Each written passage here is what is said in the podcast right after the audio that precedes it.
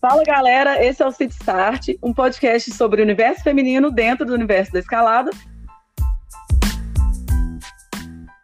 Aqui é a Pati. E aqui é a Thaís. E hoje a gente vai ter uma convidada especial, a atleta Bianca Castro, lá do Rio de Janeiro, que atualmente mora na Itália, em Arco, na Itália. É atleta da seleção brasileira e que começou a competir junto comigo lá quando a gente tinha uns 11 anos de idade. Fez um intervalo, voltou arrasando. E aí, Bianca?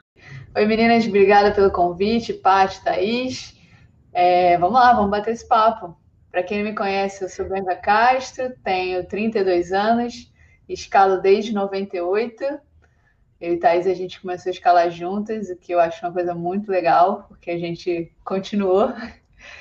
E sou da Seleção Brasileira de Escalada, é, já tenho, acho que já estou no meu segundo ano da seleção e competindo pela seleção também. Eu gosto muito de escalar na rocha, em paralelo, já tive algumas cadenas é, importantes, Fui a segunda mulher brasileira a encadenar um 10B, encadenei alguns 10As também, encadenei 10A esse ano na Itália. Fui a primeira a mandar um V11, surpreendentemente, porque eu me dediquei pouquíssimo a boulder e esse ano eu consegui mandar dois V9s. Então, essa temporada é, foi bem, bem feliz. Mandei dois V9s em Cocal é, esse mês, inclusive. É, de competições, eu sou tricampeã brasileira de dificuldade. Tive já dois, três pódios de boulder, dois terceiros lugar e um segundo lugar. Esse ano fui campeã brasileira de speed e segundo lugar no combinado. Incrível, Bibi. Seu, seu currículo é maravilhoso. E parabéns pelas cadenas aí em Cocal. Queríamos ter rido junto, né, Thaís? Infelizmente não deu certo. tá muito caro. Tava cara a passagem. Gente, hoje a gente vai falar com a Bianca. É, nosso tema central é alimentação, mas a gente vai falar um pouquinho sobre tudo aqui, claro, porque a gente quer saber um pouco dela, da vida dela, né? Da jornada dela. E aí a gente vai fazer um bate-papo aqui com a Bianca, então, a respeito disso, que a gente sabe que a Bianca, apesar dela não ser nutricionista, Bianca, você é, é advogada, né, Bibi? É, também tem isso. Eu sou advogada. E, em paralelo à vida de atleta, eu trabalho também é, num grupo de pesquisa sobre o setor elétrico, é, tanto vendo as partes de contrato como de pesquisa propriamente dita. Então, é, é uma vida dupla, cansativa. Tem a terceira jornada de esposa, que também é igualmente cansativa, mas, mas no fim da, quanto menos tempo você tem, mais você consegue se organizar e aproveitar os tempos livres, né? Verdade. que loucura, mas que loucura boa. Bibi, você escala há muitos anos, como você falou aí, você começou em 98, né? Você também compete há muitos anos, não é isso? É, eu praticamente comecei a competir acho que em 99. É, foi o meu primeiro campeonato. Aí eu tive dois campeonatos em 99. Um foi no CEB, que é foi o primeiro, né? Que é o Centro Excursionista Brasileiro, tradicional aqui no Rio. E o segundo foi um, um campeonato carioca de boulder que veio é, atletas do Brasil inteiro. Aí lá tinha, o Belê estava competindo, o Thiago Balen, que foi root setter desse último campeonato, a Rosita, que estava nesse último campeonato, a Ana Lu também acho que veio. Então, a Mônica. Caramba! Então, é bem legal. Eu, então, acho que desde 99 eu participo de competição. É, tive uma pausa de 2005 até acho que 2013, que eu parei de escalar e também pararam de ter competições aqui no Brasil. Mas a competição sempre teve, teve junto ali com a escalada na rocha na minha vida de escaladora. Massa. E quando você começou a perceber, Bibi, que a alimentação ela passou a ser algo importante para a sua escalada? Eu acho que com relação à alimentação, é, eu tive duas visões. A primeira é que eu busquei é, uma alimentação como uma forma de emagrecer. Né? Foi lá em 2014, foi a primeira vez que eu tive contato com uma nutricionista, e na época o que eu queria era emagrecer a qualquer custo. Podia ser perdendo gordura, perdendo ma massa muscular, é, naquela época, na minha cabeça, quanto mais leve, melhor, não importava como e realmente a qualquer custo. Foi na época, inclusive, que estava começando a dieta low carb, e essa nutricionista me passou a dieta low carb, que eu acho que você também já fez, né, Paty? Já. É, já fiz. E em paralelo também jejum intermitente, só que é, era muito, era muito caro, né, para o meu corpo. Porque uhum. eu não só fiz uma dieta muito restritiva, do ponto de vista de nutrientes, como do ponto de vista de calorias. Então, é, acho que até 2018 a minha percepção de dieta era restritiva para perder peso. E aí, a partir de 2018, eu comecei a ver a alimentação como uma forma de suprir o nosso gasto energético como atleta, que é absurdo. Então, a gente usa a alimentação tanto para ter energia quanto para se recuperar. E se você fizer uma dieta restritiva, você não tem nem, nem alimento suficiente, né, nem energia disponível para é, se recuperar, quanto para é, ter energia.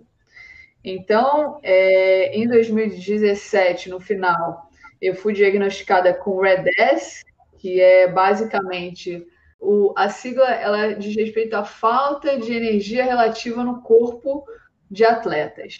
Então, é, é o que eu disse, a gente atleta gasta muita energia, e eu comia muito pouco e também descansava pouco, e isso é, acaba trazendo problemas de saúde relacionados à falta de energia disponível no corpo, que é você fica mais suscetível a lesões, a lesão que está ali, ela te incomoda mais, você tem problemas hormonais, então as mulheres param de menstruar, o que inclusive acho que era, um, era uma ideia que a gente tinha no esporte, de que atleta mulher não menstrua, mas não menstruar é uma coisa que não é boa, então a gente tem que.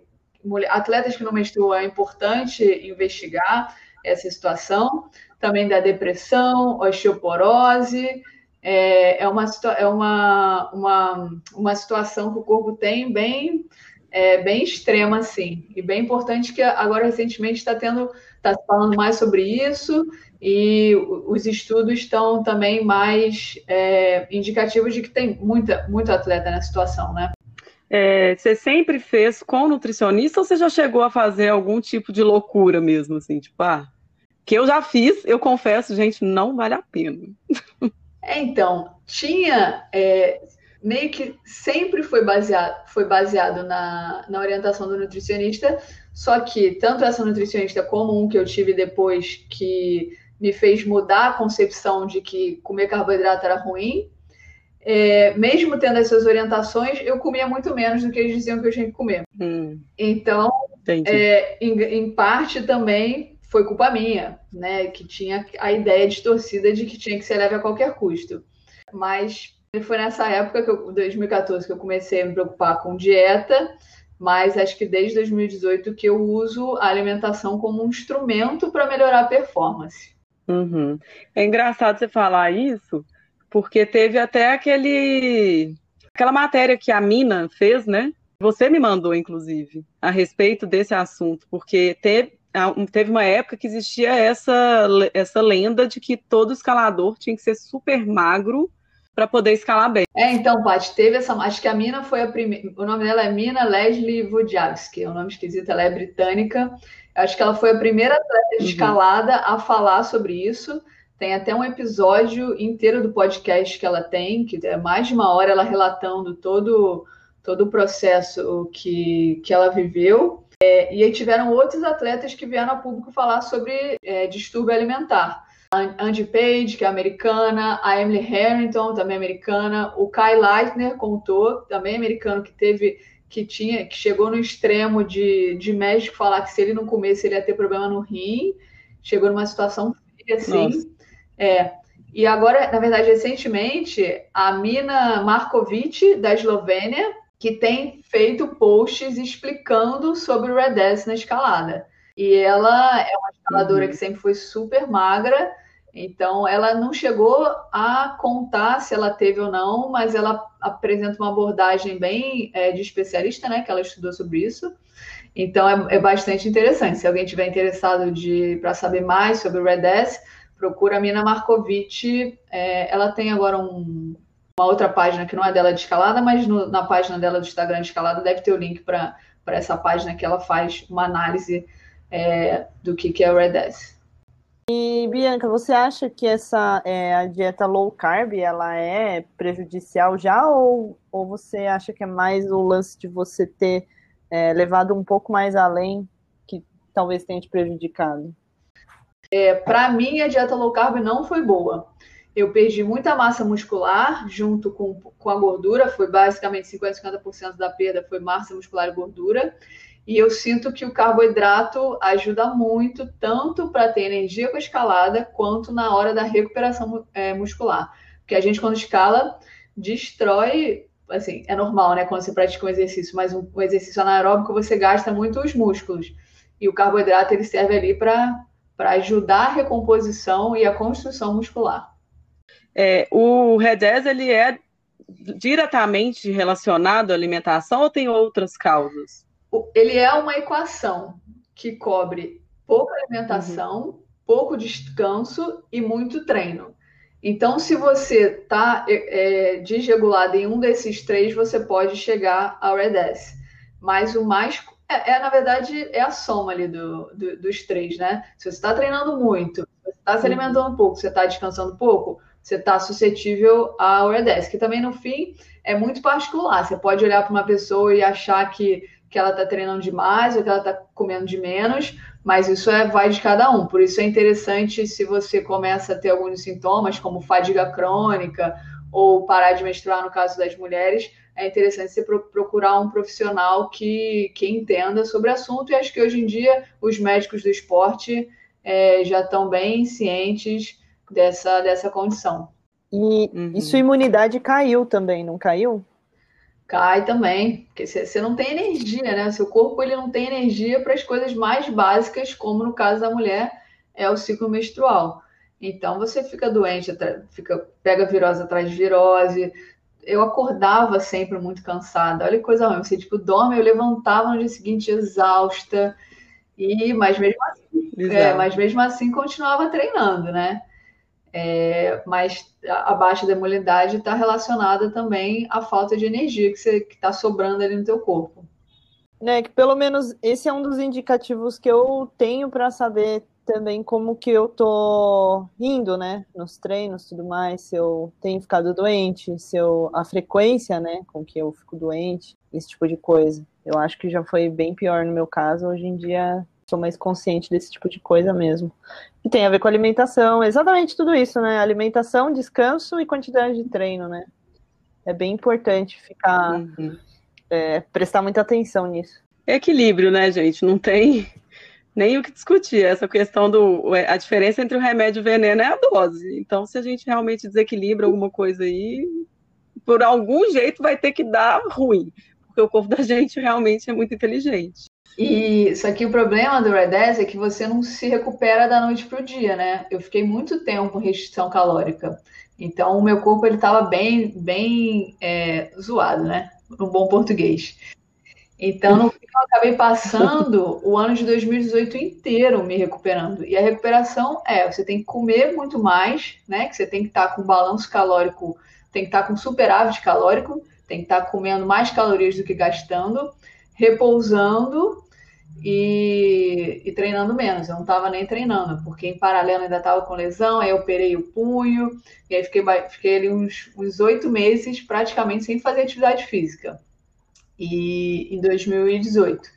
Então tive que começar do zero ali, devagar, devagar. Ao mesmo tempo, é, eu tinha que acostumar o meu corpo a comer mais, o que é difícil, né? Quando a gente come pouco, eu tinha refluxo, cheguei até a tomar um relaxante muscular por indicação do médico para conter um pouco o refluxo. E também tinha a questão psicológica, que eu, é, por muitos anos, achei que para escalar bem eu tinha que ser leve. E aí, agora naquele momento, eu comecei a ser forçada a comer mais. Aí começou a neura: será que eu vou engordar? Será que eu nunca mais vou escalar como eu escalava antes? Eu tô parada, como é que vai ser essa volta? É, mas aos poucos eu fui trabalhando a cabeça e com certeza ganhei alguns quilos, mas que no fundo depois ele foi se adaptando a ser mais músculo, né? Porque eu achava que eu nunca ganhava mais massa muscular, mas era porque eu não comia. Aí quando eu comecei a comer, é, eu comecei a desenvolver um pouco mais a musculatura e naturalmente fiquei mais pesada. Mas é, depois balanceando a, a, alimentação com os treinos, depois que eu comecei a treinar realmente sério é, para voltar a competir em 2019, aí eu consegui dar uma estabilizada boa no peso e hoje é uma coisa que, que eu não me preocupo. Cara, que bizarro isso. É muito, é muito bizarro, tanto que a gente. Porque às vezes isso aí é uma coisa que a mídia fala, sabe? Seu amigo fala, o carinha que escala ali na falésia fala. E não uma pessoa que é profissional, que sabe o que está falando, e a gente segue aquilo como se fosse a maior verdade do mundo, e a gente acaba se ferrando muito. E é bizarro o tanto que nosso corpo depende, é um combustível, né? Não tem jeito. Então, mas a questão, no meu caso, foi que eu vivi aquilo. Eu mais leve escalava melhor.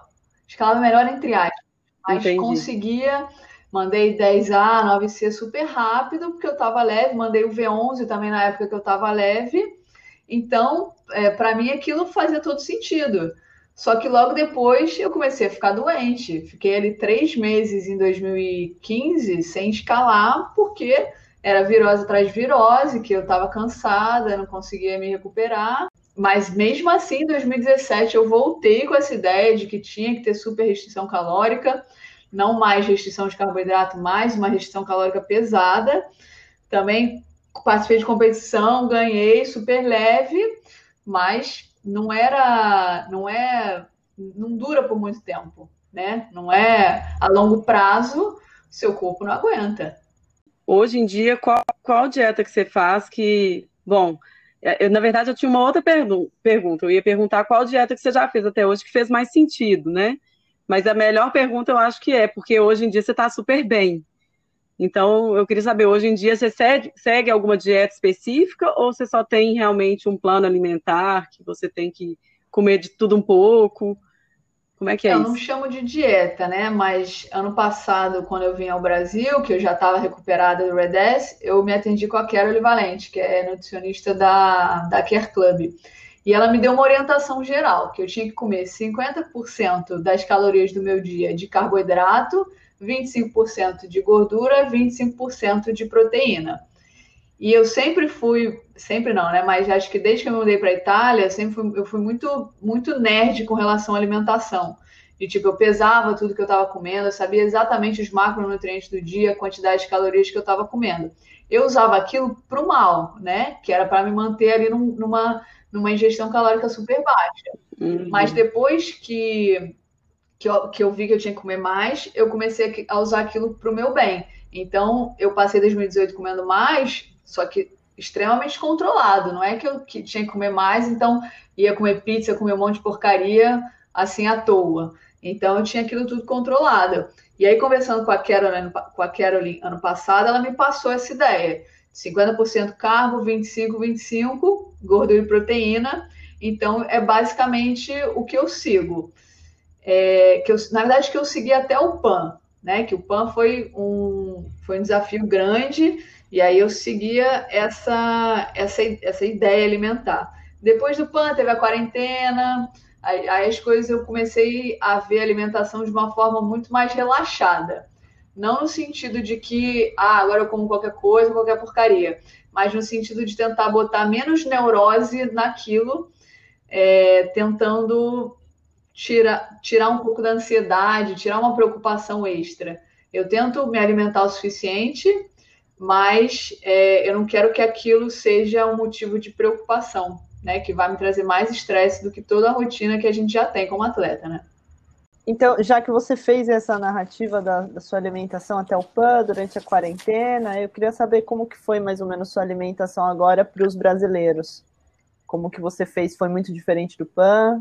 Foi diferente porque, como eu disse, eu tive menos neurose ali nas coisas. Mas depois de alguns anos, eu meio que já é, aprendi quanto, quanto, quanto, quantas gramas de cada coisa eu tinha que comer para me manter nutrida numa preparação, né? Eu acho até que talvez eu tenha ficado um pouco abaixo da quantidade calórica que eu deveria, mas de novo, aproveitando que eu estou no Rio, eu voltei na Care Club, Agora me consultei com a doutora Flávia Pinho, que é nutróloga médica do esporte.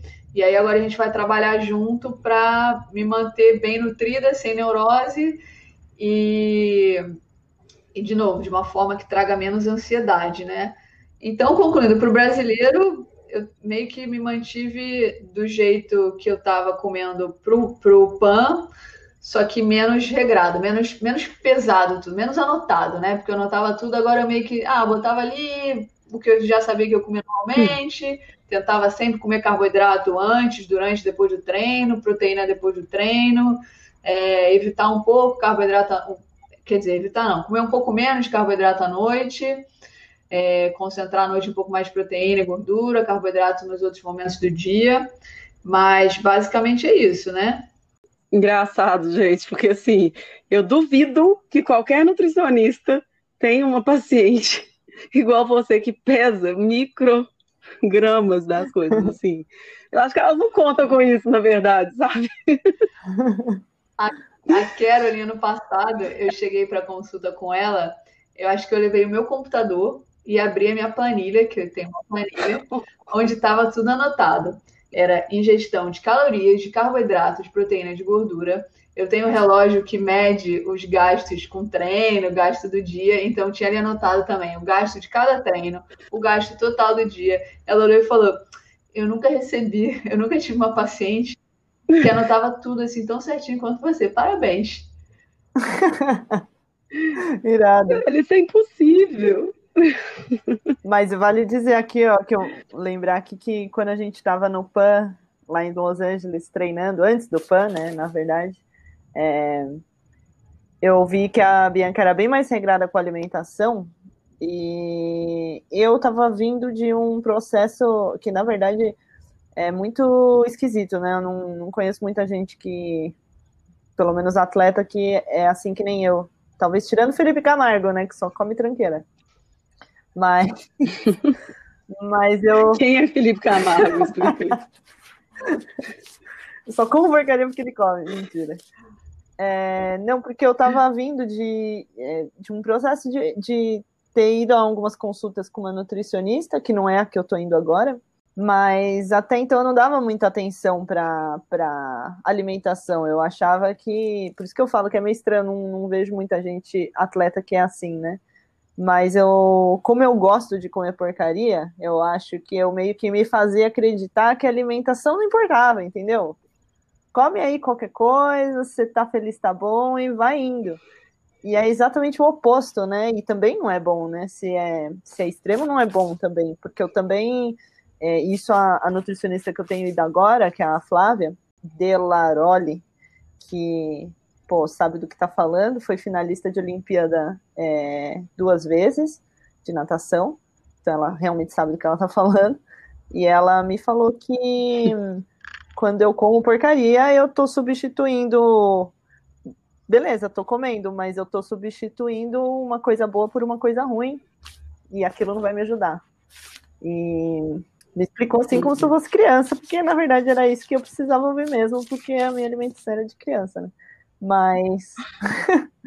Mas aí eu achei interessante, porque quando eu fui para o PAN, e aí eu já estava com essas coisas na cabeça, e aí eu vi é, que a Bianca se preocupava muito mais com a alimentação, e eu fiquei mais. Eu comecei a prestar mais atenção mesmo, e então para mim foi super importante para eu ver isso, esse outro lado, de que, tipo, meu, tudo bem eu querer comer besteira, mas e dali para frente, principalmente porque o PAN foi uma modalidade combinada, né? A gente escalou tudo no mesmo dia e foi praticamente uma maratona. E se você não se alimentasse direito, você ia cair duro no final do dia, né? Tem a hora, né? Tem o momento.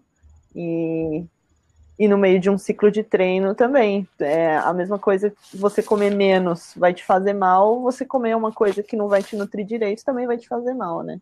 Então, também tive vários aprendizados esse ano nessa, em relação a isso, que é super interessante. Mas, mas já que eu tô falando do PAN, eu queria saber da Bianca o que, que ela achou do Cheesecake Factory. Foi a, a, grande surpresa. Gente, vocês me matam de vontade, assim.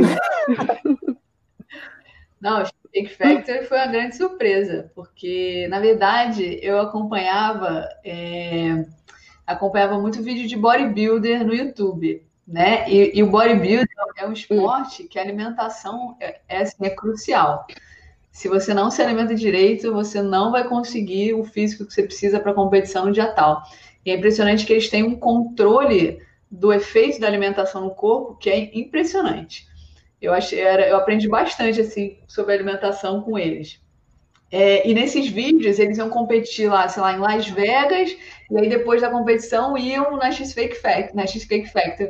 Então o Matheus, meu marido, falou: não, a gente tem que ir, porque é muito bom, que não sei o quê. E eu nem botei muita fé. Chegando lá, nossa, era muito bom o negócio. Era muito bom.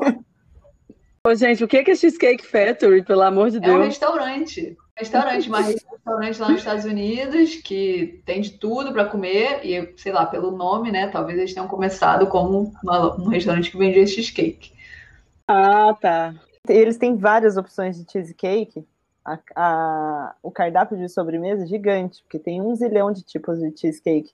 Então, e eu acho que eles são obrigados a colocar a quantidade de caloria por fatia e aí eu lembro que a gente Nossa. viu um dia na, na estufa dos cheesecake lá que tinha mais de mil em alguns. Mais de mil calorias em uma Socorro. fatia. É, acho que foi depois disso que eu comecei a ficar mais tranquila com a alimentação, né? Porque depois de comer uma viagem, quatro, cinco fatias de um negócio que tem calorias, era hipocrisia eu voltar para casa e pesar o arroz que eu estava comendo. Chuta o balde mesmo e é nós, vamos ser felizes. É, não, e lembrando que a gente foi no Cheesecake Factory depois que a competição acabou. Ah, não, então tudo bem. Né? Menos mal. gente, mas aqui, nos Estados Unidos em si, por si só, já deve ser super difícil de se alimentar bem, né? Porque apesar deles terem é, aquele Walgreens, né? É o Walgreens? Qual que tem? Qual é o supermercado que tem várias coisas tops assim? É o Walgreens, não é? O Walgreens é a farmácia. Whole Foods. É. Isso, é, tá certo. Walgreens é a farmácia, é o Whole Foods. Que tem tudo quanto é coisa integral e sementes e por aí vai. É, do que eu vi quando eu fui, é, quando eu fui em 2013 para os Estados Unidos, que eu fiquei em Boulder, no Colorado, é, eu vivia passeando no Whole Foods, né? Que novidade para mim. E aí eu percebi que, por exemplo, se eu quisesse ser vegana era muito fácil. Então, da mesma forma como eles têm uma uhum. oferta muito grande de fast food, de comida porcaria, junk food mesmo, que eles são especialistas, eles também tinham uma oferta muito grande, muitas opções de comidas nesse estilo. É, e também estava aumentando, acho que, o consumo desse tipo de, de comida. Então eu olhei e falei, nossa, mas aqui é muito fácil ser vegano. Você vem no mercado, compra um monte de coisa, principalmente se você tem dinheiro, né? Você chega no mercado, compra é. aquele monte de coisa incrível, deliciosa, maravilhosa e pronto, você é vegano. A oferta de produtos estilo Cheesecake Factory é absurda, né? Que lindo! Ô, oh, Bibi, você falou da sua. Quando você mudou para a Itália aí, que você já era bem regrada, e aí você começou a regrar ainda mais, que você começou a usar balança, né? Mas como é que você fez com a questão que a Itália e França têm comidas maravilhosas, né? E na Itália a gente sabe que pizza, inclusive você me indicou um lugar em Milão, assim, que é a melhor pizza que eu já comi na vida. e o gelato, que é maravilhoso, gente. Eu não gosto de sorvete, sério, vocês não estão entendendo. Agora, o gelato, meu Deus, socorro. Eu acho que tem, tem épocas e épocas, né? É, o grande problema da. O grande não, né? Mas um dos problemas de uma dieta muito restritiva é que você acaba criando compulsão. Então, se você fica muito tempo super restrito, você abre uma exceção, aí você já quer comer tudo. Então, hoje, o que eu tento fazer é. Eu, assim, eu me permito comer um chocolate dia sim, dia não, durante a preparação. Não vou, não vou comer é, uma pizza na, na semana da competição, mas no mês da competição eu posso sair e comer uma pizza que não tem problema. Então é como você já tinha comentado, Paty, é o equilíbrio. Lá tem muitas ações, né? Uhum. O, o gelato, a pizza, a massa muito boa. Mas se você encaixar ali alguns pedacinhos durante a sua rotina, você não, não vai ter problema. Assim, hoje em dia eu consigo deixar em casa um pacote de chocolate Kinder e não vou comer tudo de uma vez. Mas, sei lá, dois anos atrás, correria o risco de comer tudo de uma vez, justamente porque estava ali super estive sempre super regrada e quando abre essa exceção, quando pode, aí é o fim do mundo, parece que não vai ter amanhã, e eu me matava de comer é, porcaria. Meu Deus. Um dia antes do brasileiro, eu me permiti comer quatro quadradinhos de chocolate 60%. Falei, gente, qual que é o problema, sabe? Eu tô me alimentando bem o tempo todo, a maior parte do meu tempo, mais, né, a parte mais importante, vamos dizer assim. Me permito comer algo fora da minha alimentação usual uma vez ou outra. E é uma coisa que o César Grosso, que é, acabou de aposentar, né, que por acaso era é atleta da seleção brasileira de escalada e é nutricionista, já falou com a gente algumas vezes. Você, é, desde que você coma de tudo, você pode comer de tudo. E eu acho que a, a, o equilíbrio é o segredo para isso tudo mesmo. É, exatamente. Não é aquele chocolate que você comeu ali porção, uma porção tranquila na véspera da competição que vai ser a diferença do seu resultado. Mas antigamente, é, na minha cabeça, era assim, zero chance de eu fazer isso numa preparação. Era sinal de, tipo, de fraqueza, de que se eu fizesse ia dar tudo errado. É, então, é, é, acostumar ao equilíbrio, justamente. Se você come de tudo, você pode comer de tudo. Mas talvez você não vá comer a pizza na véspera da competição, mas o chocolatinho você pode.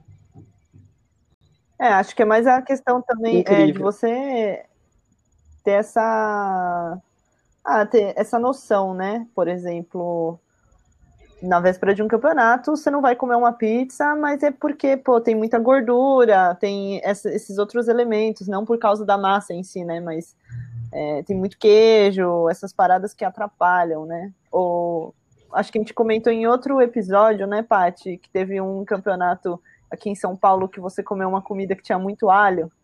Ah, Agora sim, você foi. aprendeu também, né? Nunca mais eu como alho uma noite antes da competição, gente. Não ponho nada de alho. É, então. Porque o alho, ele estimula o cérebro. E aí eu tive sonhos bizarros. Eu sonhei que eu tinha ido sem calça pra competição. eu adoro essa história. Socorro. Ô, Bibi, e dos, dos alimentos não saudáveis, vamos dizer assim? Porque eu, eu, eu sou uma pessoa que eu não gosto de chamar comida de porcaria. Por quê? Eu falo que a gente chama de porcaria mesmo porque a gente sabe que não faz bem para a saúde. Mas é porque é comida, e qualquer comida é comida, né? Tem gente que não tem, não tem condição de comer nem a porcaria. Mas, das porcarias todas, qual que é a sua preferida? Olha, desde que eu me mudei, acho que o sorvete lá, com certeza. E se eu vou sair para comer fora alguma coisa que eu tô mais liberada, também vai ser a pizza. Bem tradicional italiano, é, mas eu gosto bastante. E você falou da, da, das comidas do, da Itália e tudo mais, mas e do Brasil? O que, que você sente mais falta, tanto de comida quanto, sei lá, no geral mesmo? Ó, de comida, acho que é carne. É, assim que eu voltei de, de Curitiba, eu fui direto para um restaurante de carne aqui no Rio, que lá a gente não tem tanto acesso. Os cortes são diferentes, né? Mas carne é mais caro, tem até uma carne bem famosa lá da, da região, que quando eu como carne vermelha é essa carne, que é a carne salada, ou a talhata, que é um pouco mais parecida, mas o que eu mais sinto falta da comida brasileira é carne e churrasco. Mas também não é o fim do mundo, assim. Eu, quando eu tô aqui eu como, mas quando tá lá não é que, nossa, eu morro porque não tem carne, não tem churrasco lá.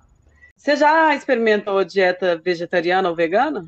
Não experimentei. Já passou pela minha cabeça. Já ouvi que para atleta era realmente difícil para você suprir a quantidade de proteína e não extrapolar em carboidrato em paralelo mas não é uma coisa que eu tenho aversão, não. Acho que hoje, é, de, de proteína animal, que eu como é ovo e atum em lata, porque eu adoro atum em lata, e raramente eu como a, alguma carne vermelha, que é essa carne salada. É, raramente não, de 10 em 10 dias, de 2 em 2 semanas eu como essa carne vermelha, mas eu acho interessante, assim. Na verdade, o que mais me atrai de uma alimentação saudável é você tentar comer os alimentos menos processados possíveis, né? que no fundo eu acho que a base de todas as alimentações saudáveis é essa: você comer comida de verdade. Não importa se é com mais carboidrato, com mais proteína ou com mais gordura, mas a base, o que tem em comum em todas as dietas que buscam o emagrecimento e que buscam a saúde e a performance é você comer comida de verdade. Concordo demais. Tudo muito radical faz mal. Acho que se você manter de novo o equilíbrio ali, é, não se impedir demais, é. se permitir o que você quer para tá, te fazer bem, tanto psicologicamente quanto você não acabar aí para o extremo de nenhuma alimentação, eu acho que é o caminho mais sábio, assim. Aí que eu sinto falta em geral, é, com certeza as pessoas. É muito diferente lá, porque no norte da Itália, talvez na Europa em geral, mas ali no norte da Itália, onde a gente mora, é uma cidade muito pequena, é, com influência austríaca, alemã, então as pessoas são muito fechadas e, e é com certeza o que eu mais sinto falta do Brasil. Eu sou do Rio de Janeiro, né? Assim como mais São Paulo e BH também um pouco. Cidade grande, bagunça. Isso eu zero sinto falta, super me adaptei à vida pacata de cidade do interior. Mas é, as pessoas, a comunidade da escalada é diferente, aqui é muito mais acolhedora do que lá. Então é uhum. isso, isso é o que faz falta. Ah, eu não sabia disso. É, aqui você está falando no Brasil, né? Nossa. né? Você está no Brasil. Só pra... Isso, aqui no Brasil. e, ô, ô, Bianca, a minha irmã tinha me mandado uma pergunta para eu te fazer e ela tinha me mandado outra. Uma delas era essa, né, do que você sentia falta no Brasil, e mas ela também perguntou, porque ela tem essa impressão, e eu também tive, na real, que tem menos mulher competindo na Itália. É mesmo isso ou foi, sei lá, uma impressão meio errada que eu e ela a gente teve? Sério? Acho que foi uma impressão errada. Porque eu não sei, porque eu tive essa impressão, ela também teve, ela me perguntou. Eu acho que essa impressão é porque a seleção italiana, ela para esse ciclo olímpico das mulheres, ela investiu só na Laura Holgora, que achava ah, que tinha tá. chance, que realmente era que tinha mais chance, então, eles não investiram é, nesses últimos dois anos em nenhuma, outra, em nenhuma outra menina. Enquanto nos homens já tinham ali quatro, cinco que tinham chance de se classificar. Então, eles ficaram muito mais evidentes. Mas, de todo modo, eles sempre levam é, para campeonatos assim avulsos. O esquema lá, na verdade, é bem diferente do brasileiro. Eu acho que aqui a gente tem, aqui no Brasil, a gente tem uma formação melhor de, de seleção, mesmo tendo menos atletas. É que aqui a gente forma uma seleção é, a cada seis meses. Lá, para cada competição, eles chamam atletas diferentes. Só que eles avisam, tipo, faltando 10 dias, 15 dias. Falar, ah, não, você está convocado para ir para o campeonato de boulder em Munique. Eles pagam, só que o atleta não teve tempo de se preparar para essa competição. E aí, consequentemente, você não consegue formar um atleta com experiência mais constante de competição. Uhum. Ah, entendi. Ah, então deve ser mais essa impressão que a gente tem mesmo. Porque a, é, a única atleta italiana que a gente ouve falar mesmo acaba sendo a Laura, né? Atualmente. Anteriormente teve outros, com certeza. E falando em Laura, gente, ela é uma pessoa que ultimamente a gente tem visto assim que está cada vez mais magra, né? Então, a Laura, ela tem, é, não sei qual tema, mas é alergia a, a, glúten. Então, ela realmente tem uma alimentação uhum. muito diferente, porque ela não pode comer nada com glúten.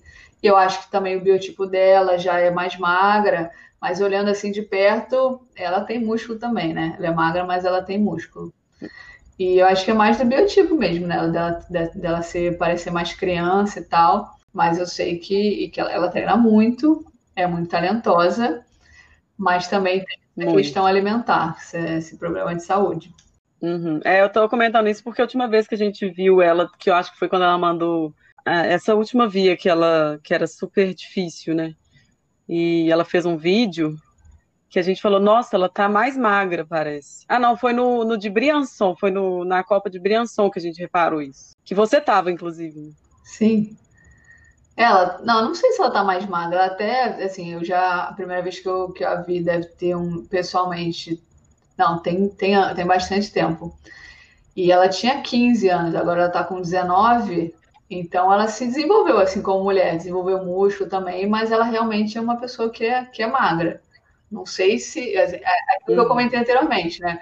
Talvez uma pessoa leiga olhe para ela e pense, nossa, ela com certeza tem REDS, só que você tem que na verdade, investigar, né? Saber realmente se ela fazer os exames é, de sangue, exame clínico, ver se olhar como é que está o treinamento da pessoa, como é que está o descanso, a alimentação.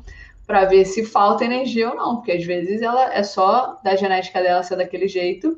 Uhum. E entre aspas, o problema é que talvez a gente fique com a imagem de que para você mandar um 9B francês, que é, sei lá, 12B, 12C, não sei quanto que é no Brasil, é, você precisa ter aquele biotipo, né? E isso é uma coisa. Só é. que, em paralelo, muito legal, a francesa Julia Chanardi mandou um 9B e ela é uma pessoa que não é super uhum. magra. É um biotipo, um exemplo de biotipo para escaladores que estão crescendo, que ela não é super magra e mesmo assim escala muito forte. É. Total, é verdade. Tem também... É mais normal. Assim, eu não gosto de falar normal, porque não existe um normal e um anormal, né? Mas é mais, sei lá, não é tão magra, não é gorda, não é perfil de atleta mesmo. É, tem uma atleta americana também, a Makeila Kirsch, que ela tem uhum. postado algumas coisas falando, porque eu acredito que muita gente, pelo, pelo que eu tinha entendido, muita gente escreve para ela, fazendo body shaming mesmo, falando que ela é muito gorda para ser escaladora. E primeiro que ela não é gorda, ela é bem, tipo, uhum. ok. E ela, e aí ela fala sobre isso. Realmente ela não é super magra, mas e daí? Ela escala bem pra caramba. O biotipo dela é. A Sasha de Julia, gente. É. A Sasha foi a mesma coisa também. Então, mas é muito doido, né? Como a gente acabou construindo uma ideia do que deveria ser o padrão de corpo de escalador e a, a, a Michaela Kish, que não é extremamente dentro daquele padrão, que é uma pessoa super magra ou muito definida, é, aí acaba acontecendo esse tipo de comentário de que, nossa, mas como é que essa menina escala tanto com esse corpo? Que, como a Thais falou, é um corpo extremamente dentro dos padrões da sociedade normal, mas na visão da escalada seria um corpo de uma pessoa que não deveria escalar o grau que ela escala. É, a... Ai, bizarro isso, gente. Eu, eu sou totalmente contra isso. Eu acho que uma coisa não, não tá ligada à outra, não tá atrelada à outra. É, outro exemplo também que eu vejo assim é a Alejandra Contreras, né, a chilena, exemplo mais pertinho, assim. Também. Demais! Ela também, ela é fortinha, né, é, mas também hum. já vi gente falando que, putz, essa menina é gorda, e aí tá aí, ó, quase ganhou o Pan-Americano, entendeu? E sendo uhum. fortinha, é. ela realmente não é leve. Mas a menina é forte, explosiva, tem técnica. É isso, né? Eu acho que uma boa coisa que, de repente, as pessoas podem pensar, e que é uma coisa que eu passei a fazer de um tempo para cá, é não ficar tão preso a números, balança, medida, essas coisas, sentir seu corpo, sentir como é que você está escalando, se você está sentindo leve, se não. Claro, ter um acompanhamento de nutricionista, principalmente se é atleta profissional, né? Mas pessoas comuns também. É, mas é, tirar esse padrão, sabe? Porque esse padrão ele só não, ele só não faz bem é, psicologicamente, como não ajuda em nada, sabe? Não, não quer dizer que você é, é, é, magro demais ou gordo demais que você não vai conseguir escalar. Isso eu já eu falo por experiência própria, porque na Rocas, o ginásio onde eu treino, eu já trabalhei muitas vezes como monitora para grupos de alta performance, de empresas que não tem nada a ver com a escalada, eles vão lá fazer um desafio para esse é, curso que eles fazem. E é, algumas vezes eu peguei pessoas realmente obesas e que foram lá com força de vontade conseguiram fazer tudo que elas precisavam fazer, inclusive de uma forma muito surpreendente mesmo. E aí, quando você escuta essas coisas, as pessoas fuzilando, bombardeando e, te, e te, te, obrigando a entrar dentro de um padrão, ai, é, é foda, porque se a pessoa entra no, numa neura ali, nossa, dá merda, né? É, eu sou o exemplo da merda que deu, né? Eu entrei nessa neura e me fez muito mal para a saúde. É, e uma coisa que pois me é. ajudou a superar essa questão psicológica é que a partir de um determinado momento eu parei de me pesar, porque eu me pesava tipo duas, três vezes na semana. E aí, quando eu comecei a ter que comer mais para me recuperar do Red S, eu parei de me pesar. Porque, primeiro, naquele momento não era importante. E aí, depois, mesmo depois que eu voltei a treinar mais forte, hoje em dia eu raramente me peso. E o importante é você estar tá se sentindo bem, estar tá se sentindo que você está performando, você usar a alimentação como combustível, como forma de se recuperar. Assim, pode até em determinados momentos fazer alguma restrição calórica para perder um pouco de, de peso ali, mas assim, sempre muito específico. E talvez se você é, tiver um acompanhamento certo, você até consegue manter o seu peso e trocar a sua composição corporal, trocar a gordura extra Sim. por músculo. Então, é, não precisa ter a neurose da balança, né? Porque no final também o que importa é como você consegue escalar com o seu corpo. O exemplo da pessoa obesa que conseguia lá com força de vontade é, superar o desafio. É porque ela, de alguma maneira, conseguiu entender como o corpo dela funciona e escalar. Então, a gente que é atleta uhum. é, tem que mais conhecer da técnica, conhecer da, da, das nossas qualidades como escaladora, trabalhar as fraquezas de resistência, de força e de, e de técnica, do que ficar neurótico com, com o peso, né? Com quanto a gente está pesando. E é, assim, é comprovado que a, a relação força e potência na escalada é determinante. E a relação força e potência você pode manipular tanto baixando com o seu, o seu peso, quanto aumentando a sua força. E até um dos posts da uhum. Nina, ela explica assim: é, talvez no primeiro momento seja mais fácil você baixar o seu peso, mas a longo prazo você não vai conseguir manter um peso super baixo. Então é muito melhor você comer mais, trabalhar para ganhar força, trabalhar para ganhar potência e resistência, do que manipular o peso.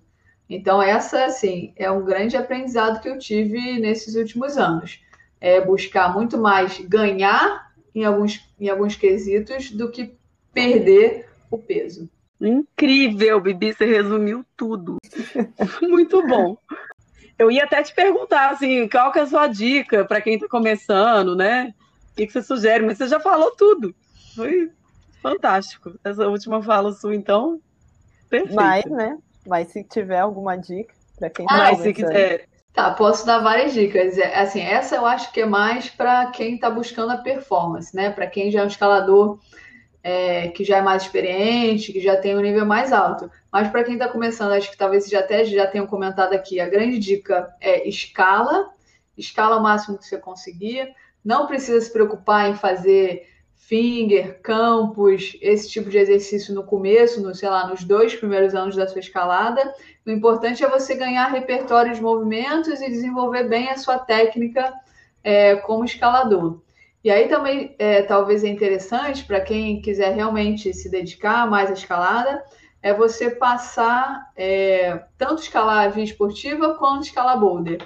Isso eu senti bastante é, nos últimos anos, né? Que eu fui sempre mais focada em escalada esportiva, então Algumas técnicas eu fui desenvolver muito mais depois que eu comecei a fazer mais boulder do que naquela época. Por exemplo, usar calcanhar, eu nunca usei muito fazendo via, então eu fui desenvolver mais recentemente. É, então é mais esse, essa variedade de movimentos que você tem que desenvolver na escalada, que é um esporte, né? Vamos concordar, super complexo, com um monte de variáveis, e isso acho que deixa, pelo menos para mim, a escalada principalmente de alta performance, mais interessante. É que você consegue sempre melhorar ali um detalhezinho e isso vai me mantendo motivada a sempre buscar a, a evolução. É, eu mesma posso falar que comigo aconteceu isso esse final de semana lá em Curitiba, né? Porque realmente o speed eu realmente melhorei durante a competição. Foi um negócio bizarro que eu não esperava, juro por Deus. Sentiu a evolução na hora ali. Bateu a evolução. Você sentiu. De repente bateu a evolução. Bom é, demais. O speed é uma modalidade para mim muito intrigante assim, que a gente foi forçada a começar a fazer, mas ao mesmo tempo, é, tendo acesso a uma parede de speed para treinar, você consegue ver a evolução entre aspas, muito rápido, né? Tanto que você conseguiu perceber durante a competição. Ali nos sete tiros que você deu, você já viu um progresso. E aí você vai uhum. é, melhorando cada detalhe da posição corporal. E o mais doido, o seu corpo ele aprende aquele movimento. Ele aprende de um jeito que você não precisa mais olhar, já sai automático, e aí você vai desenvolvendo mais a, a potência ali na via do que cada movimento em si. E foi assim, foi um, uma grande, uma grande luz para ver como o corpo é um, é um instrumento inteligente, né? Que se adapta muito bem. Demais, verdade. Então, gente, vamos começar a querer terminar esse episódio, porque ele tá incrível, dá vontade de ficar horas aqui conversando com a Bibi, porque ela tem várias histórias legais para contar. Mas já temos uma hora de episódio e a gente, infelizmente, vamos ter que fazer outro, né, Bibi? Já vamos marcar o próximo. Só marcar, só marcar. Você tem mais alguma coisa a dizer, Bibi? Pode acrescentar, fica à vontade.